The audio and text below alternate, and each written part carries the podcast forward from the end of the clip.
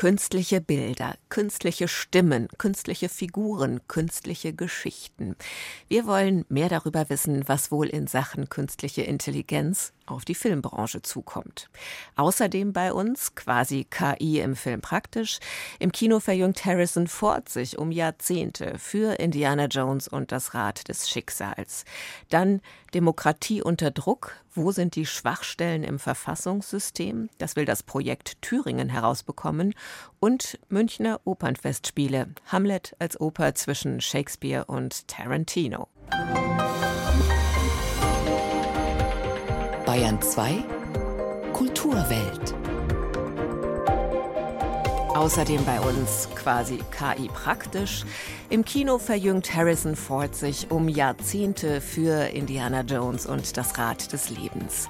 Dann Demokratie unter Druck. Wo sind die Schwachstellen im Verfassungssystem?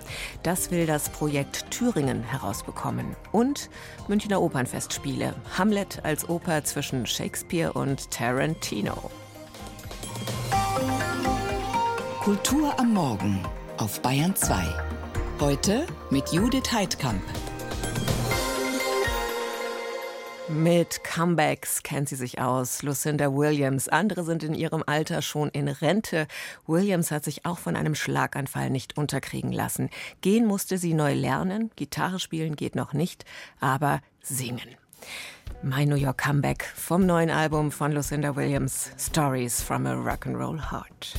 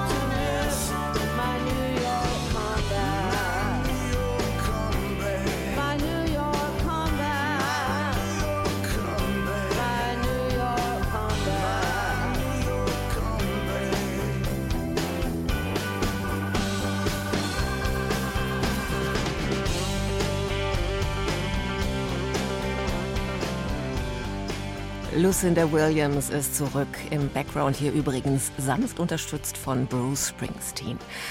Und dieser Mann hier, der ist auch zurück. 80 Jahre alt ist er, aber auch viel jünger, dank Filmtrick The Aging.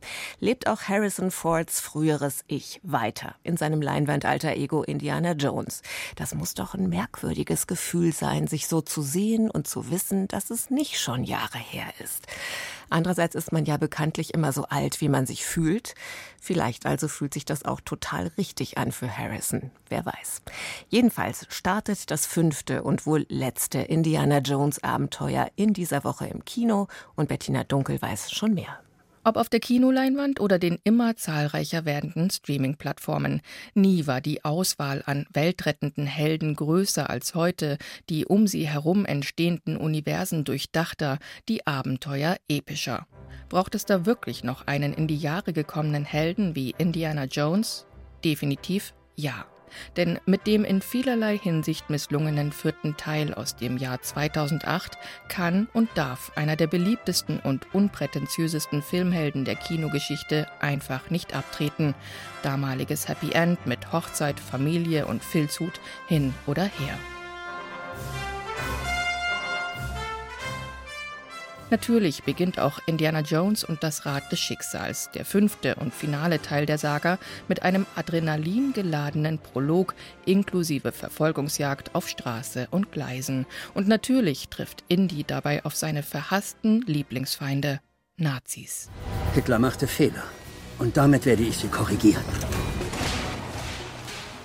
Mads Mikkelsen wird als neuer Bösewicht klassischer Art eingeführt, gefährlich klug und getrieben von Eigeninteressen, die lange im Geheimen bleiben und im Laufe der Handlung offengelegt werden. Dabei treffen die beiden Widersacher mal in der im Jahr 1969 angesiedelten Gegenwart aufeinander, mal in der Vergangenheit.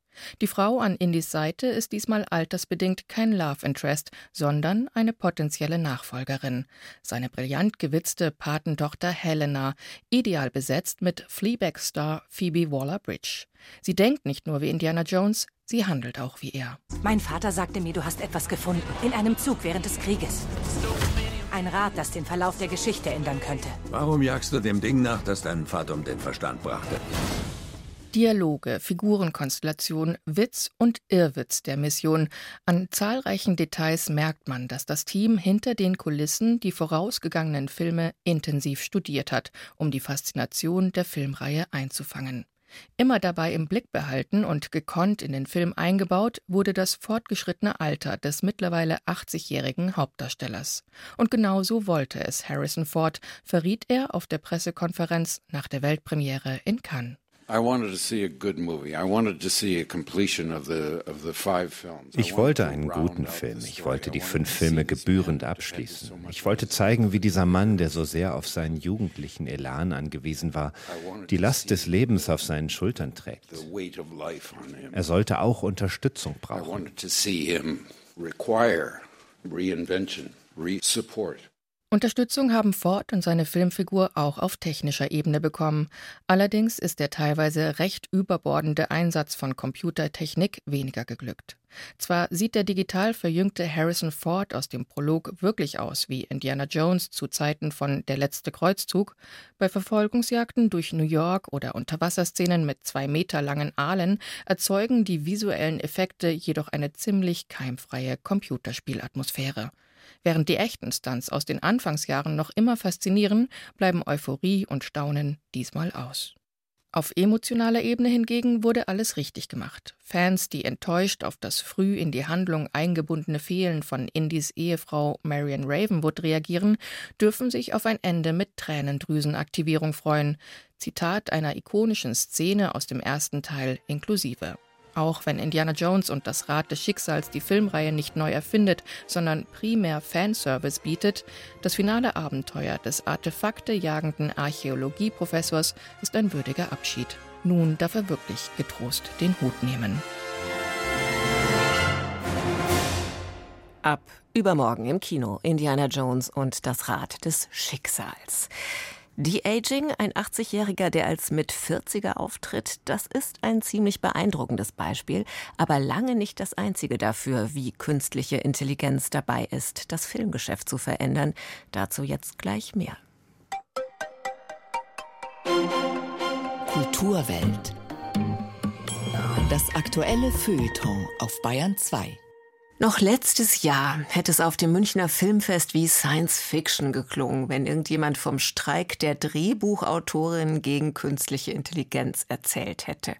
Aber die Entwicklungen sind atemberaubend schnell und seit Mai sind die amerikanischen Script Authors tatsächlich im Streik, denn sie haben Angst um ihre Jobs. Kino- und Serienstarts sind verschoben, zum Beispiel die neue Staffel von Stranger Things.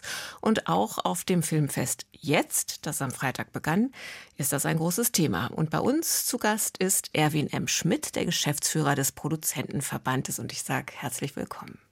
Hallo, danke, dass ich da sein darf. Künstliche Intelligenz kann Drehbücher schreiben, kann Harrison Ford als Indiana Jones um 35 Jahre verjüngen. Schauspielavatare generieren, Stimmen nachmachen, Filmmusik komponieren, Beleuchtung steuern, Szenen visualisieren, sogar Regiestile imitieren. Da huschen ja im Netz zurzeit ganz viele Wes Anderson-Parodien von verschiedenen großen Blockbustern rum. All das heute schon ziemlich gut und absehbar morgen vermutlich noch viel besser. Was davon spielt in Deutschland beim Produzieren von deutschen Filmen im Moment eine Rolle? Ich würde erstmal vorausschicken, dass die künstliche Intelligenz bei all dem helfen kann. Sie tut es noch nicht autonom. Und ob sie es jemals komplett autonom tun wird, ist im Moment nicht absehbar. Sie hilft dabei. Sie ist im Grunde ein, ein sehr, sehr effizientes äh, Werkzeug mit unfassbaren Ressourcen im Hintergrund, also mit einem unfassbaren Datenpool, aber sie tut diese Dinge noch nicht autonom, sondern es braucht immer noch die Mensch-Maschine-Interaktion. Spielen denn all die Bereiche, die ich genannt habe, schon praktisch eine Rolle in Deutschland? In vereinzelten Bereichen wird KI eingesetzt, stärker in einigen, weniger in den anderen. Also wenn wir uns jetzt ganz konkret das äh, Schreiben von Drehbüchern anschauen oder überhaupt das Schreiben von Texten, dann ist das eine KI, liefert Material zu, sie schreibt nicht wirklich autonom ganze Texte über Längen. Und ähm, deswegen braucht es immer diejenige Person, die das Werkzeug bedient. Wobei zum Beispiel die amerikanischen Drehbuchautoren eben sagen, ja, aber das verändert unsere Arbeit auch sehr. Wenn wir zum Schluss nur noch das aufpolieren müssen, was die KI uns angeliefert hat an Bruchstücken, an Material, an Teilstücken, dann ist das möglicherweise eine Arbeit, die schlechter bezahlt wird. Auf jeden Fall ist es nicht mehr die ganze Arbeit, mit der wir uns bisher identifiziert haben. Wie gucken Unbedingt. Sie denn drauf? Also ich, ich gucke genau mit diesem Blick drauf. Die Tarifverträge in den USA sind ausgelaufen und werden neu verhandelt. Deswegen ist das jetzt gerade ein relevanter Punkt. Was man sich durchaus vorstellen kann, ist, wenn man für das Schreiben einer Serie in einem Writers Room fünf Leute braucht, dann ist es denkbar, dass man in Zukunft vielleicht nur noch zwei oder drei braucht und zwei ersetzt werden durch eine Person, die im Grunde nur noch äh, die KI bedient, dieser neue Beruf des Prompting Engineers. Also, dass es da massive Umwälzungen gibt, ist auf jeden Fall abzusehen. Dass die Autorin oder der Autor komplett verschwindet, können wir uns im Moment, äh, glaube ich, äh, nicht vorstellen, wenn man jetzt nicht zu sehr schwarz malt. Gibt es an einer anderen Stelle persönliche Erfahrungen aus Ihrem Bereich, wo Sie sagen, das hat mich total erstaunt, früher nie denkbar gewesen. Ne, künstliche Intelligenz hat ja jetzt diesen enormen Hype seit äh, etwa sechs Monaten. Da überschlagen sich ja die Ereignisse. Es gibt ja Einsätze von künstlicher Intelligenz schon wesentlich äh, länger. Parallel zu diesen äh, Text-Chat-Tools sind ja auch Bildgeneratoren oder, oder Bewegtbildgeneratoren entstanden. Was dort halt zunehmend genutzt wird, ist, dass man äh, Bilder kreieren lässt für die Prävisualisierung. Bis jetzt hat man dann einfach mit relativ aufwendige Arbeit ein Booklet hergestellt, hat Fotokollagen erstellt, Moodboards erstellt und jetzt kann man im Grunde mit einem geringeren Aufwand so lange diesen Dialog führen, bis das Bild für die Szene oder für die Stimmung der Szene oder für die Stimmung des Films dann passt.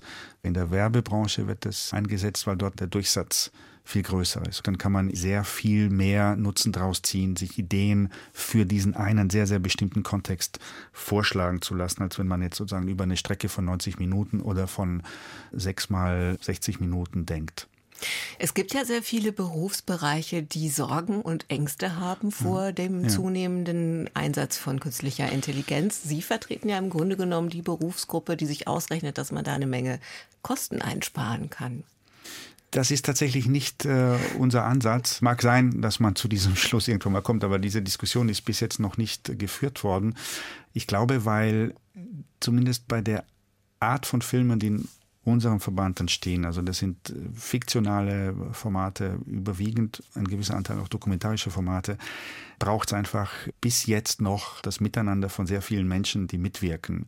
Letzten Herbst dachte man noch, äh, künstliche Intelligenz würde einhergehen mit einer Automatisierung und würde im Grunde die manuellen Tätigkeiten ersetzen. Was jetzt aber passiert ist, ist, dass so die Erkenntnis einschleicht, dass es die Denkarbeiten sind, die von einer KI ersetzt werden können. Das heißt, wir brechen da gerade in Echtzeit mit diesen Gewissheiten, die wir halt ewig mit uns rumgetragen haben. Also es gibt einfach überhaupt keine Gewissheiten im Moment. Aber wir können ja ein bisschen spekulieren ja. und zum Beispiel so ein Stichwort wie Originalität. Also ja. das, wo wir bisher immer gedacht haben, ja. das kann nur von Menschen kommen. Ich habe gelesen im Zusammenhang mit der Debatte in den Staaten gibt es diesen Satz, ChatGPT does not have childhood trauma.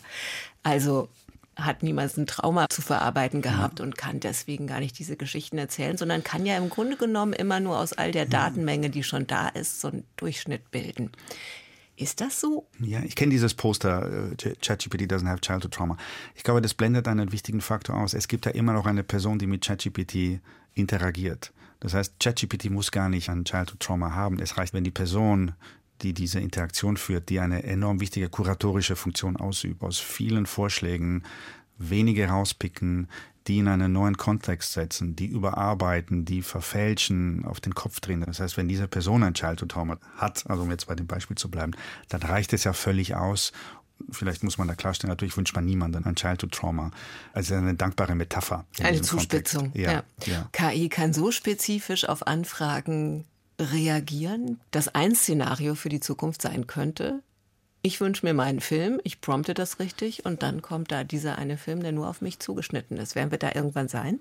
Unbedingt. Und zwar schneller, als wir denken. Also die BBC arbeitet seit zehn Jahren an so einem Modell. Das Grundmaterial wird hergestellt, der Film erzählt eine Geschichte und wird dann hinsichtlich der Länge, hinsichtlich des Geschlechts, hinsichtlich des Wetters und so weiter angepasst. Ob dieser Film dann im Grunde aus dem Nichts entsteht oder aufgrund eines Grundmaterials, das hergestellt wurde und der KI zur Verfügung gestellt wird, das ist im Moment nicht absehbar. Aber wir werden natürlich dazu kommen, dass die audiovisuellen Produkte und Produkte in Textform auf, auf uns als individuelle Nutzerinnen und Nutzer zugeschnitten und angepasst werden. Da bin ich sehr überzeugt davon. Es wird einfach Sprünge geben, die uns sehr, sehr überraschen werden. Und es fühlt sich ein bisschen so an, als würden wir gerade so einen Sprung machen. Jedenfalls sind wir sehr gespannt, was wir uns heute nicht vorstellen können und was im nächsten Jahr dann diskutiert wird. Ich sage Ihnen vielen Dank. Erwin M. Schmidt ist der Geschäftsführer des Produzentenverbands, derzeit zu Gast beim Münchner Filmfest, auf dem der Einsatz künstlicher Intelligenz beim Filmemachen natürlich ein großes Thema ist. Und jetzt war er auch in der Kulturwelt. Danke, dass Sie da waren. Vielen Dank Ihnen. Und Stolen Moments, gestohlene Augenblicke besingt Lucinda Williams hier von einem Leben voller Musik, Songs, Konzerten und Menschen. Davon erzählten schon ihre im April erschienenen Memoiren und davon erzählt auch ihr Album Stories from a Rock'n'Roll Heart.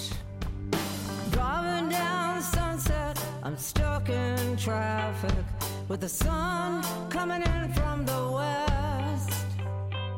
So I cover my eyes and I for the light to change.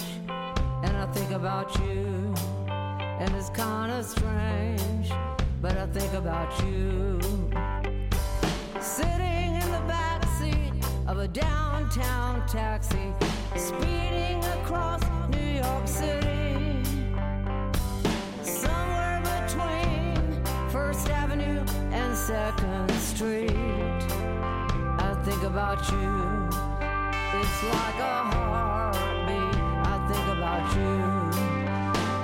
In stolen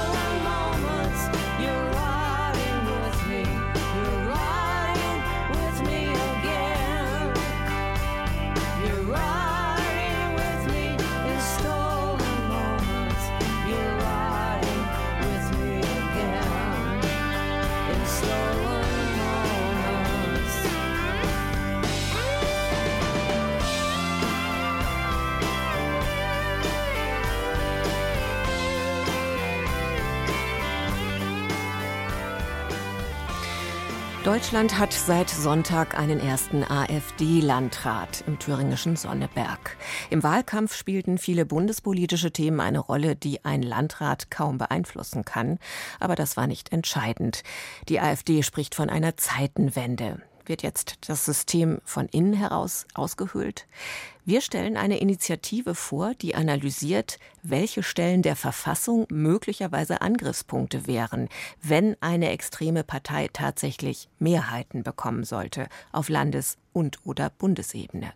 Der autoritäre Umbau könnte leichter sein, als viele denken, meint der Jurist, Journalist und Schriftsteller Maximilian Steinbeiß, Geschäftsführer des Verfassungsblocks. Eckhard Querner berichtet. Mal angenommen, nach einer Wahl hat eine extremistische Partei auf einmal die Mehrheit im Bundestag. Und diese Partei will ihre Mehrheit natürlich nicht wieder abgeben. Dann ist es möglich, relativ einfach die ganze demokratische Verfassungsordnung aus den Angeln zu heben, sagt der Jurist Maximilian Steinbeiß. Die Basisannahme ist, dass man sich als erstes dann in so einem Szenario das Bundesverfassungsgericht vor die Flinte holen würde und dann dadurch, dass die meisten Einzelheiten, die das Bundesverfassungsgericht betreffen, nicht im Grundgesetz geregelt sind, sondern in einem einfachen Bundesgesetz und deswegen auch mit einer einfachen Mehrheit im Bundestag änderbar wären. Dadurch kann man das Bundesverfassungsgericht sich ziemlich effektiv unterwerfen. Die Demokratie attackieren mit einem einfachen Bundesgesetz? Gemeint ist damit das sogenannte Bundesverfassungsgerichtsgesetz. Es regelt unter anderem die Unabhängigkeit und Zuständigkeit des obersten deutschen Gerichts. In diesem Gesetz müssten nur zwei Dinge geändert werden, meint Steinbeiß. Mal ausgeklammert, dass ja auch der Bundespräsident noch zustimmen müsste. Der Schlüssel dazu ist A, dass man die im Moment noch erforderliche Zweidrittelmehrheit für die Wahl von Bundesverfassungsrichterinnen abschafft, und zwar mit einfacher Mehrheit, was gehen würde und B dann einen dritten Senat neben den bestehenden zwei Senaten einrichtet und dann die Zuständigkeitsverteilung innerhalb des Gerichts so verändert, dass dann die politisch heißen Sachen in diesem dritten Senat landen würden. Wenn dieser dritte Senat erst einmal mit Gefolgsleuten besetzt sei, so glaubt Steinbeiß, dann wären für weitere Manipulationen Tür und Tor geöffnet, etwa für die Manipulation des Wahlrechts oder für die Abschaffung des Bundespräsidenten als Kontrollinstanz und am Schluss sogar Tür und Tor geöffnet für die Abschaffung des Grundgesetzes selber. Für Steinbeiß ist das im Moment noch ein theoretisches Szenario. Steinbeiß hat das Projekt Thüringen gestartet und untersucht bis zur Landtagswahl nächstes Jahr in Thüringen, an welchen Stellen die Demokratie angreifbar ist und wie man sie robuster machen kann gegen autoritäre Parteien, die den Staat umbauen wollen. Eine Schwachstellenanalyse. Wenn man auf Polen guckt, wenn man auf Ungarn guckt, wenn man auch auf die USA guckt, dann sieht man, dass es oft dann einfach auch zu spät ist, wenn man kapiert hat, was bestimmte technisch und unauffällig erscheinende Maßnahmen realerweise bewirken können, sondern das muss man sich vorher überlegen. Ein verwundbarer Staat. Maximilian Steinbeiß will sich nicht der Illusion hingeben, dass man eine Verfassung wasserdicht machen kann, aber denjenigen, die den demokratischen Staat in Richtung Autokratie umbauen wollen, denen soll es schwerer gemacht werden. Welche Konsequenzen aus der Analyse der Schwachstellen müsste der Gesetzgeber ziehen? Die Tatsache, dass die Zweidrittelmehrheit mit einfacher Mehrheit abschaffbar ist, das glaube ich, ist keine gute Sache. Das wäre gut, wenn das im Grundgesetz selber verankert wäre. Es gäbe aber auch andere Möglichkeiten, aber jedenfalls ist das eine Sache, die mir echt Sorgen macht. Eine nicht geringere Sorge ist der Artikel 146 Grundgesetz, der die Ablösung des Grundgesetzes durch eine neue Verfassung mit dem Mittel der Volksabstimmung regelt das ist, glaube ich, echt missbrauchsanfällig. Und es gibt keinen guten Grund, sowas in der Verfassung selber zu regeln. Wenn die Verfassung abgelöst wird, dann brauchst du nicht die Verfassung, die abgelöst wird, selber irgendwie vorsehen oder so. Das gibt es woanders auch nicht und stiftet keinen Nutzen und kann aber wirklich schaden. Was also tun?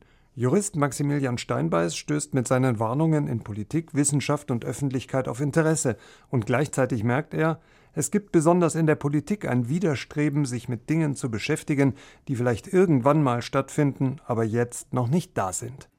Wie leicht lässt die Demokratie sich abschaffen? Das erwähnte Projekt Thüringen ist im Netz zu finden und untersucht das noch kleinteiliger bis zur Landtagswahl auch für Faktoren auf Landesebene. Ein Beitrag von Eckhard Querner war das. Wenn Sie immer schon das Bedürfnis gehabt haben sollten, mal in einer Shakespeare-Inszenierung und in einem Tarantino-Film gleichzeitig zu sein, dann empfiehlt Dirigent Wladimir Jurowski den Hamlet, der jetzt bei den Münchner Opernfestspielen läuft ursprünglich eine Auftragsproduktion des Glyndebourne Festival. Der Australier Brad Dean hat über eine musikalische Bandbreite von Choral bis Psychedelic komponiert und die Instrumente des Sinfonieorchesters werden ergänzt um Glasflaschen und Steine. Ich halte den Hamlet für das größte Stück, das je geschrieben wurde, sagt der Regisseur Neil Armfield. Es war also viel verheißen. Gestern Abend war die Premiere, mehr über Sein oder Nichtsein von Peter Jungblut. To be or not to be? Aye, that is the question. Aye, Doppelt mutig von der Bayerischen Staatsoper, ihre Opernfestspiele mit einer sechs Jahre alten Inszenierung zu eröffnen und dann auch noch mit einem zeitgenössischen Werk. Dieser Hamlet kam 2017 im englischen Glyndebourne heraus. So richtig riskant war die Entscheidung dann aber doch nicht, denn damals wurde die Oper von Textdichter Matthew Jocelyn und Komponist Brad Dean sehr wohlwollend besprochen. Der britische Guardian etwa vergab vier von fünf Sternen und auch deutsche Kritiker zeigten sich angetan. In München gab es am Ende sehr freundlichen, wenn auch nicht besonders langen Beifall, und nach der Pause war nicht mehr jeder Sessel besetzt. Die Begeisterung war also keineswegs ungeteilt, zumal es offenbar nicht leicht war, für diesen düsteren Hamlet die rund 2000 Plätze im Nationaltheater zu füllen. Karten gab es im Vorfeld noch reichlich. Gegen die Inszenierung von Neil Armfield lässt sich nun wirklich wenig einwenden. So traditionell und etwas altbacken wird Shakespeare in England halt auf die Bühne gebracht, auch im Sprechtheater.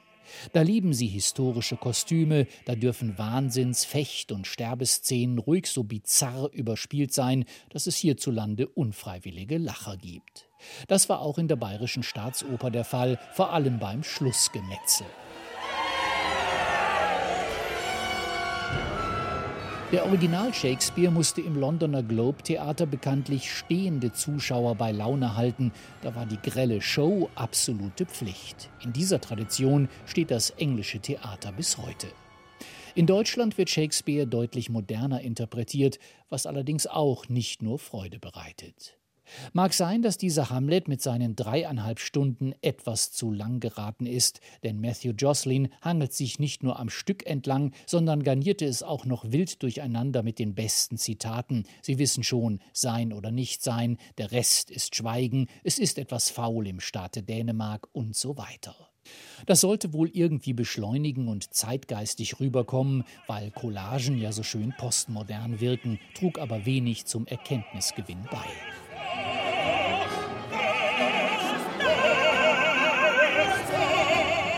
Was die Musik betrifft, war Dirigent Wladimir Jurowski, der auch schon die Uraufführung geleitet hatte, mehr als Maschinist gefragt, denn Komponist Brad Dean kann mit Rhythmus und Instrumentation deutlich mehr anfangen als mit Melodie. Seine Partitur wirkte hochnervös, die Noten zitterten so unstet wie ein Mückenschwarm auf der Waldlichtung, was auf die Dauer arg einförmig anmutete. Dieser Hamlet ist kein Melancholiker, sondern eher ein Schlossneurotiker mit Aufmerksamkeitsdefizitsyndrom, so übererregt, wie er sich durch den dänischen Hofstaat kämpfte. Sein Tatendrang ist völlig ungebremst, wo er doch im Schauspiel fast immer als entscheidungsschwach dargestellt wird. Der musikalische und szenische Aufwand war jedenfalls beträchtlich, das Ergebnis zwiespältig. Dieses Werk mit einer Shakespeare-Oper wie Macbeth von Verdi oder Lear von Aribert Reimann zu vergleichen, wie es Kritiker nach der Uraufführung für angemessen hielten, erscheint höchst fragwürdig. Mit der dramatischen Spannung dieser Vorbilder kann Brad Dean leider bei weitem nicht mithalten, erst recht nicht mit dem psychologischen Feingefühl. Dieser Hamlet blieb doch eher eine oberflächliche Auseinandersetzung mit Shakespeare, szenisch wie musikalisch. Das schmälert die Leistung der Mitwirkenden keineswegs, allen voran der vielbeschäftigte Chor und Semichor, der mehr flüsterte und zischte als sang, und der unverwüstliche und immer wieder herausragende John Tomlinson in einer Mehrfachrolle als Geist von Hamlets Vater, Schauspieler und Totengräber. Auch Sophie Koch als Königin und Rod Gilfrey als Bruder mordender Gatte waren stimmlich wie schauspielerisch wunderbare Volkstheaterhelden.